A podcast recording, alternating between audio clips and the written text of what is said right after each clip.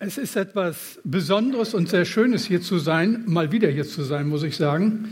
Ich habe immer sehr viel Aufmerksamkeit und Freundlichkeit hier genossen. Mein persönlicher Begleiter für den Tag stellte sich mir vor.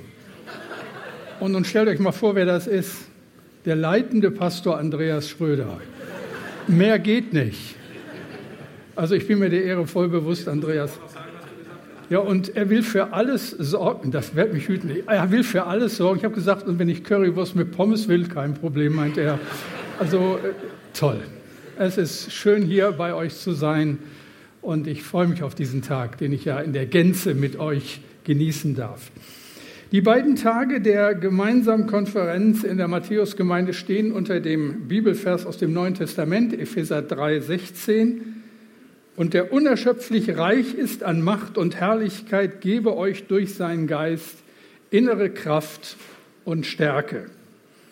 Und in meinem Beitrag heute Morgen darf ich das Thema eröffnen und habe aus der Fülle möglicher Gedanken bei sowas, bei so einem Thema, kann es gar nicht ausbleiben, dass ein Theologe unglaublich viele äh, Dinge äh, dann in den Sinn bekommt, worüber man predigen könnte. Aber aus dieser Fülle habe ich diese möglichen Gedanken gewählt und darüber möchte ich sprechen. Mut, Disziplin, Mitgefühl, stark werden am inneren Menschen.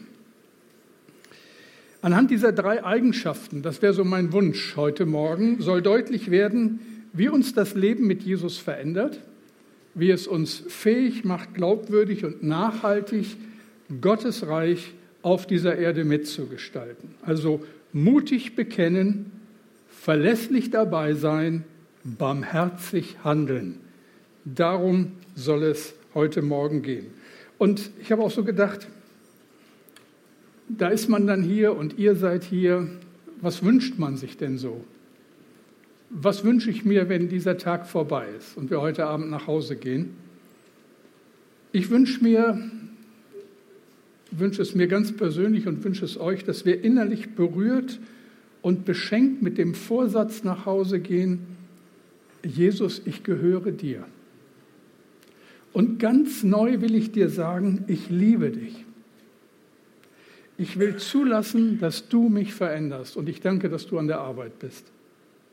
Bei dem, was ich heute Morgen und heute Nachmittag im Workshop sagen werde, ist allerdings eine Vorbemerkung unerlässlich. Wir verändern uns nicht in einem Augenblick. Wachstum braucht Zeit, ein Leben lang. Wenn es um geistliche Reife geht, wird ja gerne ein Bibelvers zitiert, der in der Vergangenheit für viel Missverständnis gesorgt hat, besonders in der alten Luther-Übersetzung. 2. Korinther 5, Vers 17. Und darum ist jemand in Christus, so ist er eine neue Kreatur. Das Alte ist vergangen, siehe, alles ist neu geworden. Richtig übersetzt muss es heißen, darum ist jemand in Christus, so ist er eine neue Kreatur das Alte ist vergangen, siehe, etwas Neues hat begonnen. Und ihr merkt den Unterschied. Es braucht Zeit, damit sich das Neue entfalten kann. Stark werden am inneren Menschen, einen geistlichen Charakter entwickeln, ist nicht die Sache von ein paar Tagen, nicht die Sache von ein paar Wochen.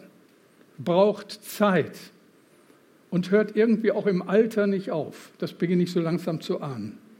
Es braucht Zeit. Und die sollten wir auch einander zugestehen, nicht zuletzt deshalb, damit wir gnädig miteinander umgehen. Wenn ich mir eins wünsche, das habe ich schon als junger Kerl gebetet, Herr, lass mich einmal, wenn ich alt bin, kein verbitterter, ungnädiger alter Kerl sein. Davon gibt es zu viele. Und das tut der Gemeinde nicht gut. Also nicht zuletzt auf das eigene Leben bitte ich das, wünsche ich mir das. Beschäftigen wir uns mit diesen drei Merkmalen, mit einem ersten Merkmal innerer Stärke, das Menschen kennzeichnet, die offensichtlich bereit sind. Es ist fast 80 Jahre her. Am 1. September 1939 überfielen deutsche Truppen Polen. Das polnische Städtchen Wilun wurde in einem ersten Bombenangriff dem Erdboden gleichgemacht. William Shearer, Korrespondent der CBS, schrieb damals in seinem Berliner Tagebuch, jeder, den ich sprach, war gegen den Krieg. Wie kann ein Land Krieg führen, wenn die Bevölkerung so dagegen ist? Aber ohne nennenswerten Widerstand im eigenen Land gab Adolf Hitler am 31. August 1939 den Einmarschbefehl nach Polen. Sechs Jahre später war das sogenannte tausendjährige Reich am Ende und die Bilanz dieser Zeit ist atemberaubend schrecklich. Die Zahlen kann man sich nicht wirklich vorstellen. Wenn wir noch daran denken, vor ein paar Tagen das schreckliche Unglück, der schreckliche Angriff, Terrorangriff in Christchurch in Neuseeland, 40 Tote, erschreckt die ganze Welt. Damals, nach dem Zweiten Weltkrieg, 55 Millionen 100.000 Tote aus 28 Staaten dieser Welt. 55 Millionen. 5.450.000 Juden wurden in der nationalsozialistischen Schreckensherrschaft umgebracht. 5.450.000. Ich war noch ein kleiner Junge, als ich so langsam verstand, was damals passiert war. Ich habe mich für mein Land geschämt. Ich habe zu meinem Papa gesagt, ich will kein Deutscher sein. Ich habe mich damals schon gefragt, wie sowas passieren konnte. Ich habe meine Eltern gefragt und meine Großeltern. Gut, es gab Widerstand, der nicht selten böse Konsequenzen hatte. Mein Großvater, Gemeindeleiter einer Gemeinde des Mülheimer Verbandes in Schlesien, hat die Gestapo abgeholt, weil er in seiner christlichen Überzeugung nicht verstehen konnte, wie die Reichsregierung mit den Juden umging. Doch selbst in der Geschichte der deutschen Kirchen und Freikirchen gibt es viele dunkle Kapitel aus jener Zeit. Fehlender Mut, und mangelnder geistlicher Durchblick führten zu beschämendem Verhalten. Was ist mit uns heute, so viele Jahre später? Geschichte wird sich nicht genauso wiederholen. Aber gefordert sind wir in unserer Zeit nicht weniger. Dunkle Wolken zeichnen sich am Himmel der Politik ab. Ich denke manchmal so in das Vakuum, neuzeitlicher Gottlosigkeit stößt Ratlosigkeit. Die ganze Wertediskussion krankt doch an der Frage, woher soll man die Werte nehmen, wenn der Geber für tot erklärt worden ist? Und an ihre Stelle treten willkürliche Werte einer Gesellschaft, die sich nur noch sich selbst verpflichtet weiß. Und was gut und was böse ist, entscheidet die Mehrheit oder die, die am lautesten schreien und die beste Vernetzung aufweisen können. Wisst ihr, was in der Präambel zu unserem Grundgesetz steht? Im Bewusstsein seiner Verantwortung vor Gott und Menschen hat sich das deutsche Volk Kraft seiner verfassungsgebenden Gewalt dieses Grundgesetz gegeben. Im Bewusstsein seiner Verantwortung vor Gott. Wie verhalten wir uns, wenn das scheinbar keine Rolle mehr spielt. Wenn bestimmte gesellschaftliche Kreise das faktisch außer Kraft setzen. Worauf müssen wir achten? Ich denke, Mut, innere Stärke ist gefragt, wie damals bei den Aposteln. Apostelgeschichte 5, 27 bis 29. Sie brachten die Apostel vor den Rat. Haben wir euch nicht befohlen, nie wieder im Namen dieses Mannes zu lehren? fragte der Hohepriester. Stattdessen habt ihr eure Lehre von Jesus in ganz Jerusalem verbreitet und wollt uns die Schuld an seinem Tod geben. Doch Petrus und die Apostel entgegneten, man muss Gott mehr gehorchen als den Menschen. Wisst ihr, Widerstand leisten gehört zu unserer Jesus-Nachfolge. Die Kirche in Jerusalem ließ sich von dem Gegenwind, den sie bekam, nicht abschrecken. Als die Apostel bedroht wurden, als man ihnen Redeverbot auferlegte, betete die Gemeinde. Hört mal, wie sie damals gebetet haben. Köstlich. Apostelgeschichte 4, 29 bis 31. Und nun höre ihre Drohung, Herr, und gib deinen Dienern Mut, wenn sie weiterhin die gute Botschaft verkünden. Sende deine heilende Kraft, damit im Namen deines heiligen Knechtes Jesus Zeichen und Wunder geschehen.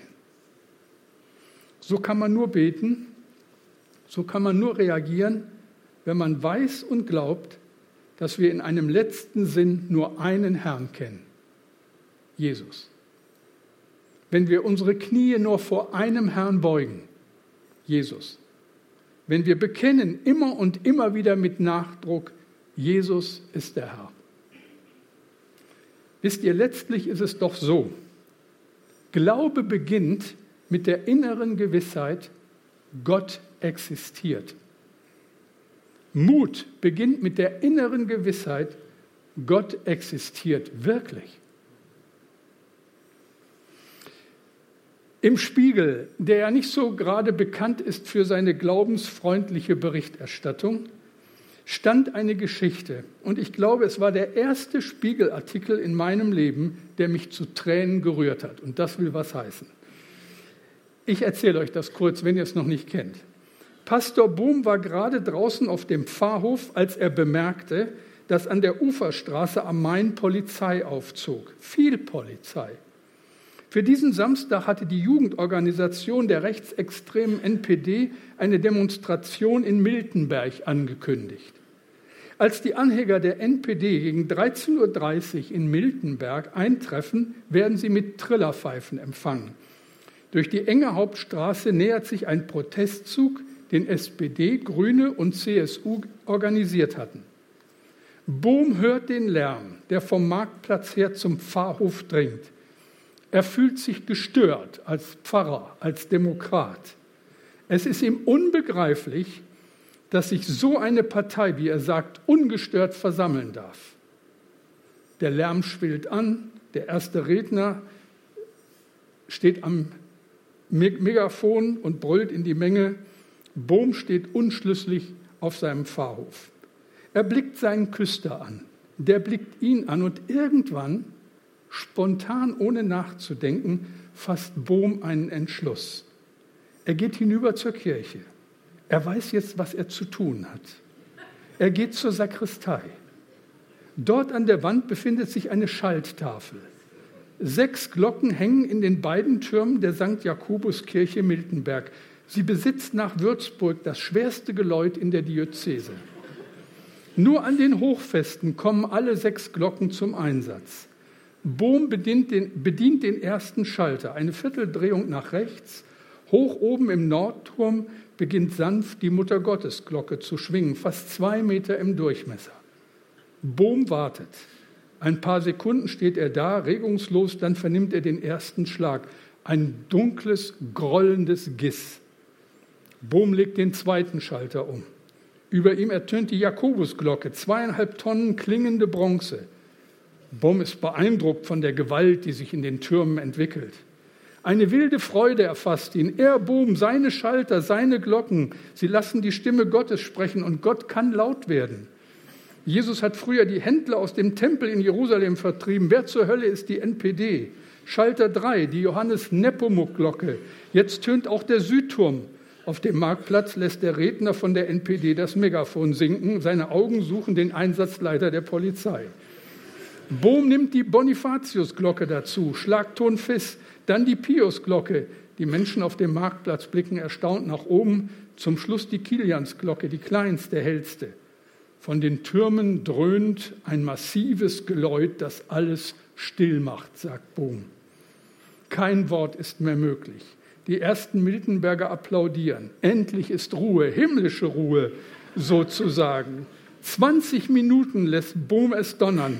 Dann schaltet er die Glocken ab. Wenig später trotten die Rechtsextremen davon. Der Bus wartet. Es gibt nach dieser Demonstration nichts mehr zu sagen. Es dauert ein paar Tage, dann erfährt Bohm, dass die Staatsanwaltschaft Aschaffenburg gegen ihn ermittelt wegen Störung einer genehmigten Versammlung. Bohms Vorstoß kann mit bis zu drei Jahren Haft bestraft werden. Freunde raten ihm, er solle behaupten, dass er zufällig geläutet habe. Aber Bohm will bei der Wahrheit bleiben. Man verbiegt sich so schon genug im Leben, sagt er. Mut den wünsche ich mir, den wünsche ich euch in dieser Zeit. Gehen wir einen Schritt weiter. Zu innerer Stärke gehört Mut und zweitens Disziplin. Ich weiß, jetzt seid ihr alle restlos begeistert. Darauf habt ihr die ganze Woche gewartet, dass darüber jemand spricht. Aber ich bin ja nicht der Erste. Paulus schrieb an Timotheus, 2 Timotheus 1, Vers 7, denn Gott hat uns nicht gegeben den Geist der Furcht, sondern der Kraft und der Liebe und der Besonnenheit.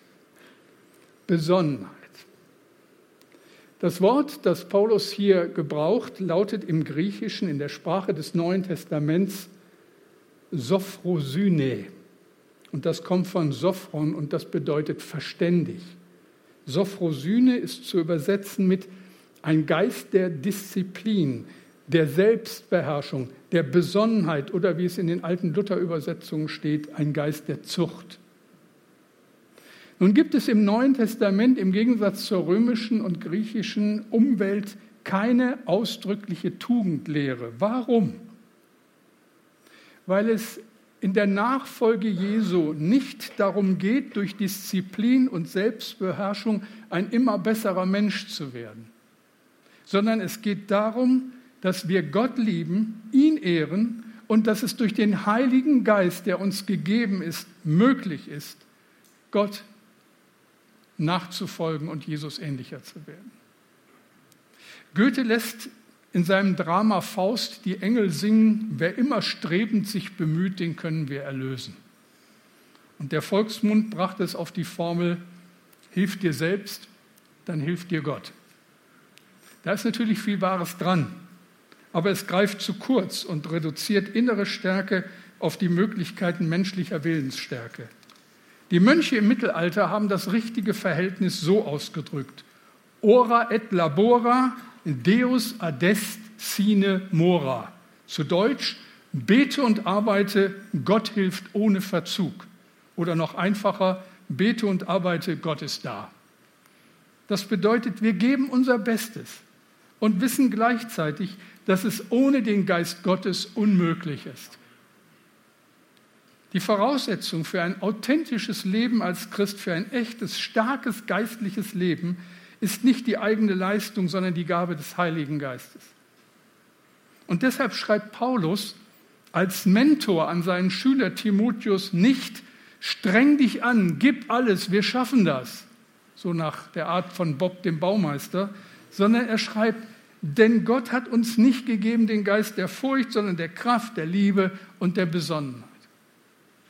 Charakterbildung in der Nachfolge Jesu ist möglich, weil Gott da ist und uns mit seinem Geist beschenkt hat. Kraft ist da, Liebe ist da, Besonnenheit ist da. Ihr Lieben, das gilt zuallererst mal mir. Wisst ihr, es ist ein Wunder, dass ich heute an diesem Morgen auf dieser Bühne stehe, immer noch nach 40 Jahren geistlichem Dienst. 2001 war ich am Ende meiner Kraft. Ich habe zu viel gewollt und zu viel gemacht. Ich war damals nicht nur verantwortlicher Pastor einer wachsenden Gemeinde, ich war auch Präses des Mülheimer Verbandes. Mehr kann man in unserer Freikirche nicht werden. Papst geht nicht. Ich wollte alles richtig machen. Erfolg haben, in der frommen Welt ein Wörtchen mitreden und ich bin gescheitert. Ein Bibelvers begleitet mich seit dieser Zeit durch mein Leben. Sprüche 4, Vers 23. Behüte dein Herz mit allem Fleiß, denn daraus quillt das Leben. Es geht in erster Linie nicht so sehr darum, was wir in der Öffentlichkeit darstellen. Das kann so wenig mit dem korrespondieren, was wir im Verborgenen sind. Wisst ihr, innere Stärke beschreibt das, was wir tun, wenn wir uns unbeobachtet wissen. Mut, Disziplin. Schließlich noch ein dritter Punkt in dem, was uns an diesem Morgen beschäftigen darf.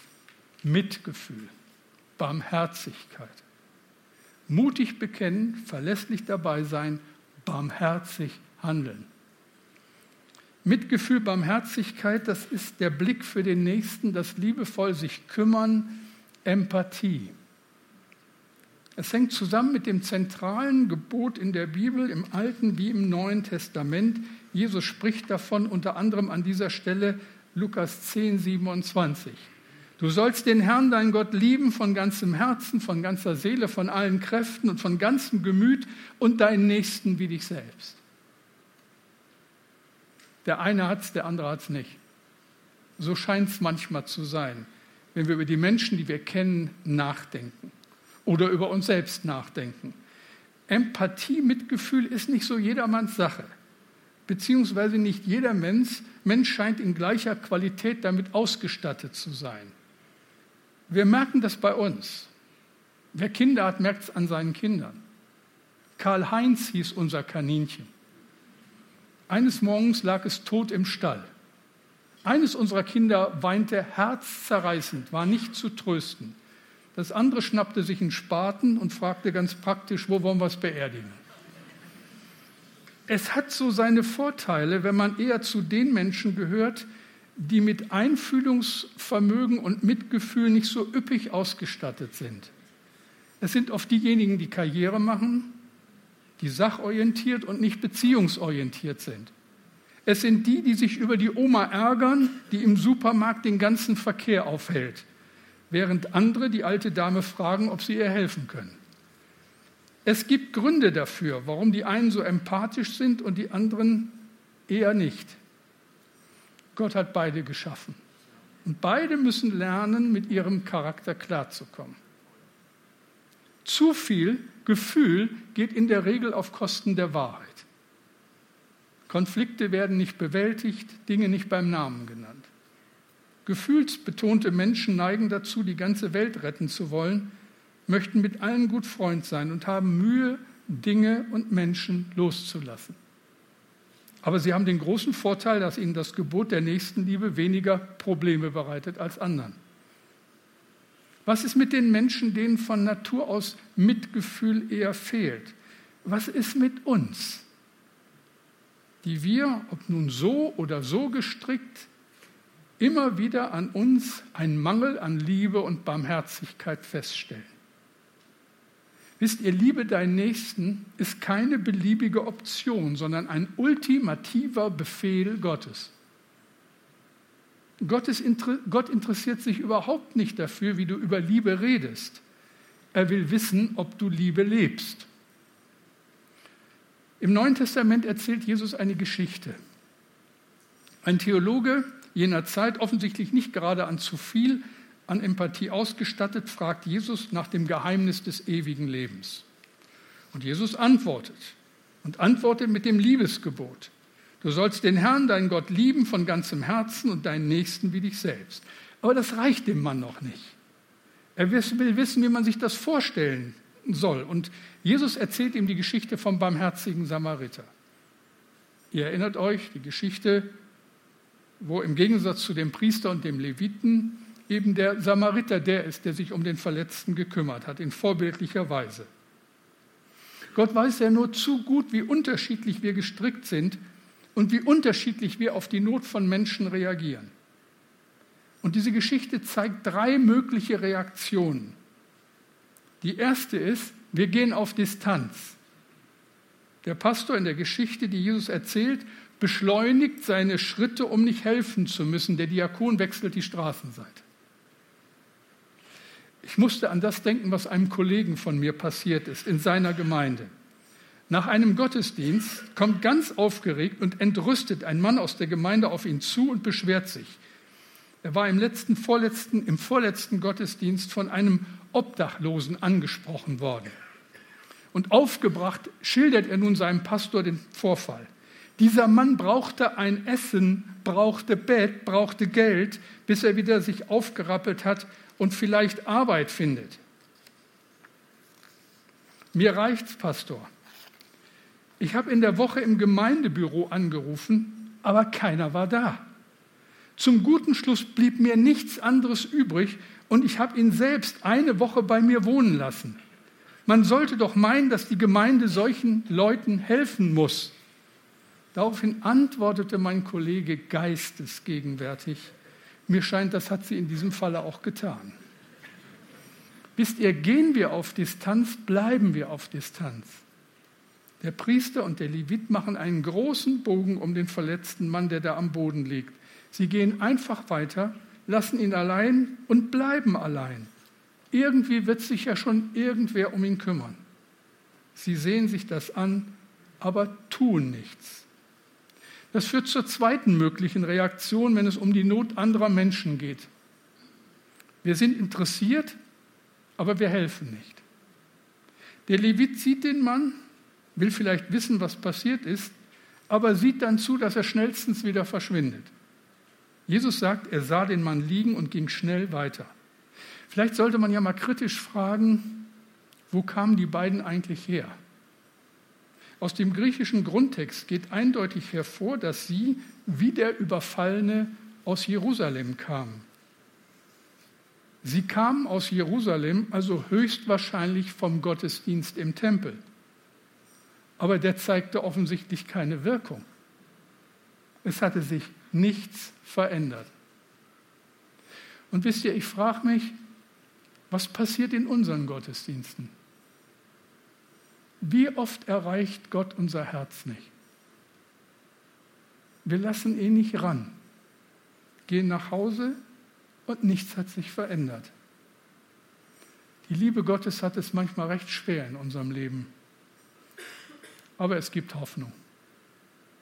Wie anders reagiert die dritte Person, die vorbeikommt? Wie anders reagiert sie auf die Not der verletzten Person? Sie ist nicht nur interessiert, nein, sie hilft. Jesus erzählt weiter, da kam einer der verachteten Samariter vorbei. Als er den Verletzten sah, hatte er Mitleid mit ihm. Wenn unsere Liebe zu anderen wachsen soll, wenn in der Nachfolge Jesu etwas mit unserem Charakter geschehen soll, wenn wir Jesus ähnlicher werden wollen in seiner Liebe für die Menschen, dann werden wir das lernen müssen.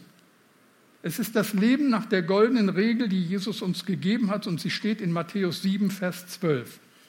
Alles, was ihr wollt, dass euch die Leute tun sollen, das tut ihnen auch. Wie können wir das lernen? Ich will noch versuchen, das in drei kurzen Schritten zu erklären. Drei Dinge, die wir vom barmherzigen Samariter lernen können. Der erste Schritt, ich habe ein Auge für die Bedürfnisse der anderen. Freundlichkeit, Fürsorge, Liebe füreinander fängt immer mit den Augen an. Wer die Bedürfnisse anderer Menschen nicht wahrnimmt, kann auch nicht helfen. Der Samariter sieht und hilft und das ist der entscheidende Punkt. Wenn wir zulassen, dass Gott unseren Charakter zum Guten hin verändert, dann fangen wir an, uns für die Bedürfnisse der anderen zu interessieren und zu helfen. Wir werden lernen müssen, die Not um uns herum stärker wahrzunehmen. Schau dir die Menschen an. Schau den an, der dir am nächsten ist. Und wir erleben dann Dinge, wenn wir es wirklich tun, die können für uns auch eine starke Ermutigung sein. Er lag im Krankenhaus neben mir und ich konnte nicht schlafen, weil er nicht schlafen konnte. Er bekam offensichtlich keine Luft. Am nächsten Tag wurde er untersucht und man stellte fest, dass sich sehr viel Wasser an seinem Herzen angesammelt hatte. Man wollte ihn operieren. Ich sah, dass der Mann fürchterliche Angst hatte und ich bin hin zu ihm gegangen, das war noch vor meiner OP, und ihn gefragt, wie es ihm geht. Er lag in seinem Bett und war völlig außer sich. Und dann habe ich ihn gefragt, ob ich für ihn beten darf. Als Pastor hat man da immer einen Heimvorteil. Aber es geht eigentlich für jeden. Fragen, ob man für ihn beten kann. In der Regel wird man nicht abgewiesen. Er nickte nur und dann habe ich mit Helmut gebetet. Zwei Tage später kam er an mein Krankenbett und sagte, Klaus, nachdem du mit mir gebetet hattest, war die Angst weg. Ich habe alles gut überstanden, muss nicht operiert werden und kann morgen nach Hause gehen. Und dann hat er noch zu mir gesagt, so als Nicht-Christ, und ich werde für dich beten. Später kam er dann noch einmal bei mir vorbei, als ich dann schon operiert war und da so elend lag und meinte auf seine unfromme Art, also Klaus, das habe ich dem Herrgott gesagt. Wenn hier einer gesund werden muss, dann du. Helmut. Schaut einfach hin. Seid offen für die Führung des Heiligen Geistes. Vielleicht hilft es ja, sich einmal ehrlich selbst zu fragen, wie sensibel empfindet mich meine Frau? Wie viel Mitgefühl habe ich für meinen Mann übrig? Wie empfinden meine Kinder meine Verantwortung als Vater, als Mutter?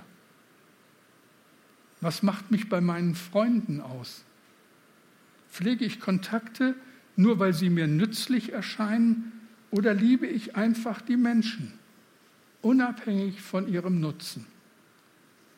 Wenn es um unser Mitgefühl geht, ist ein zweiter Schritt, ich leide mit den anderen mit. Jesus erzählt, da kam einer der verachteten Samariter vorbei, als er den Verletzten sah, hatte er Mitleid mit ihm. Aber wie kann das geschehen? Wie können wir lernen, mitzufühlen? Das Prinzip haben wir gerade gehört. Es beginnt mit den Augen, ich schaue hin und nicht weg und es erreicht die Ohren. Wir fangen an hinzuhören, mitzuhören. Ich bin am 29. April letzten Jahres in meiner Gemeinde verabschiedet worden und ich habe zu diesem Anlass ganz viele Briefe bekommen. Die Gemeindeleitung hatte die Gemeinde aufgefordert, doch mal ein Erlebnis, was sie mit mir hatten, in den vielen Jahren aufzuschreiben. Und ich habe all die Briefe gesammelt und es ist ein dickes Buch daraus geworden, das habe ich mir binden lassen, steht bei mir im Schrank. Ich habe die natürlich alle sorgfältigst durchgelesen und habe festgestellt, über 90 Prozent der dort berichteten Erlebnisse sind Erlebnisse, an die ich mich nicht mehr erinnern kann. Das ist einfach so passiert. Eine Frau schrieb, dass sie vor vielen, vielen Jahren morgens aus dem Hause ging, um sich das Leben zu nehmen. Auf dem Weg zu der Stelle, wo das passieren sollte, kam sie an unserer Gemeinde in der Benningsenstraße vorbei und dachte, bevor ich es tue, kann ich ja noch mal mit dem Pastor sprechen. Sie klingelte an unserer Haustür. Wir saßen noch mit unseren Kindern beim Frühstück und meine Frau öffnete ihr die Tür. Esther bat die Frau herein und hat sie zum Frühstück eingeladen. Dann haben wir wohl miteinander geredet. Wie gesagt, ich kann mich daran nicht erinnern. Und sie ist nach Hause gefahren und hat mit Gottes Hilfe ihr Leben neu aufgestellt. Heute ist sie, und das schon seit vielen Jahren, eine leitende Mitarbeiterin in unserer Gemeinde. Ihr Mann wurde wenig später Christ, ihre drei Kinder auch. Also ein Leben, eine Ehe, eine Familie wurde gerettet, weil diese Frau bereit war, mit Jesus neu anzufangen. Mitgefühl ist die Antwort auf die Grundbedürfnisse von uns Menschen. Auf das Bedürfnis nach Verständnis und auf das Bedürfnis nach Bestätigung. Es tut gut, wenn jemand uns einfach zuhört, uns ermutigt, das allein hilft schon, ohne dass gleich eine Lösung angezeigt werden kann. Und schließlich ein dritter Schritt zu mehr Mitgefühl ist dieser. Ich nutze die Gelegenheit, um zu helfen. Der barmherzige Samariter sieht, hört und handelt. Liebe ist immer aktiv. Liebe ist immer erfinderisch. Der Samariter hatte keinen Erste-Hilfe-Kasten dabei. Den ADAC gab es auch noch nicht und auch nicht einen Krankenwagen.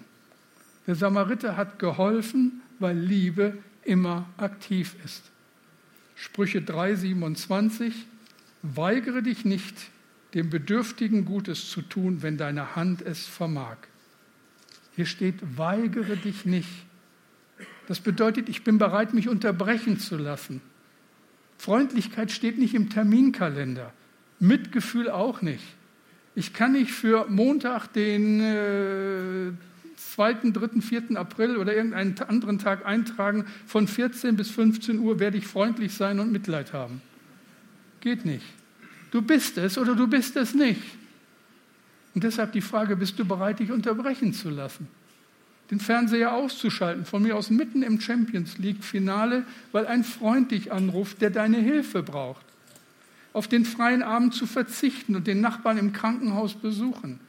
Den eigenen Garten mal vergessen, weil deine Kinder jetzt deine Hilfe brauchen. Glaub mir, Gott kennt deinen Terminkalender und hin und wieder testet er, was dir wirklich wichtig ist. Mut, Disziplin, Mitgefühl. So, und was machen wir jetzt davon? In der Vorbereitung zu dieser Einheit dachte ich, vielleicht ist es gut, wenn wir eine Möglichkeit bekommen zu antworten. Jeder von euch kennt Menschen in Not. Jeder denkt jetzt, wenn ich daran erinnere, an jemanden, der Heilung braucht, sich Heilung wünscht. Du kennst Menschen, denen es wirtschaftlich nicht gut geht. Denkst vielleicht jetzt an das Ehepaar, das sich scheiden lassen will. Und du würdest ihnen so gerne helfen. Du kennst Menschen, die sich verirrt haben, die du lange nicht mehr in der Gemeinde gesehen hast. Und du weißt, wie sinnlos es ist, auf sie einzureden. Vielleicht denkst du jetzt auch an deine Kinder oder deine Enkelkinder und musst deine Tränen unterdrücken, weil sie zurzeit keine guten Wege gehen. Wir werden jetzt mit dem Team zwei, drei Lieder singen und während dieser Zeit habt ihr Gelegenheit, hier nach vorne zu kommen. Ihr seht diese drei Tische, wo schon drei Kerzen brennen oder sind kleine Teelichter. Und ihr könnt so ein Teelicht anzünden, so als Zeichen für das, was euch auf dem Herzen liegt. So einen Moment hier verweilen, diese Sache, die Person, das, was euch so wichtig ist, Gott nennen und dann setzt ihr euch wieder hin. Und wir singen während dieser Zeit diese herrlichen Lieder, die Gott uns geschenkt hat und nutzen diese Zeit, ein wenig persönlich zu antworten. Aber erstmal bete ich mit uns. Danke, du ewiger Gott. Danke, lieber Vater im Himmel, dass du uns so sehr liebst und dich so unendlich bemühst, immer wieder, dass wir zu dir zurückfinden und bei dir bleiben und mehr und mehr dem entsprechen, was du dir so gedacht hast, als du uns vor Grundlegung der Welt erwählt hast. Wir dürfen deine Kinder sein, Menschen sein, die dir nachfolgen, die dich ehren wollen, die dich lieben. Jesus, wir bitten dich so sehr, dass unsere Nachfolge authentisch ist und ehrlich ist und ein gutes Vorbild auch für eine nächste und übernächste Generation. Wir bitten dich so sehr, dass Mut und Disziplin und Barmherzigkeit unser Leben kennzeichnen. Herr, zu deiner Ehre und unser aller Freude. Danke für die Zeit, die du uns auch jetzt schenkst. Amen.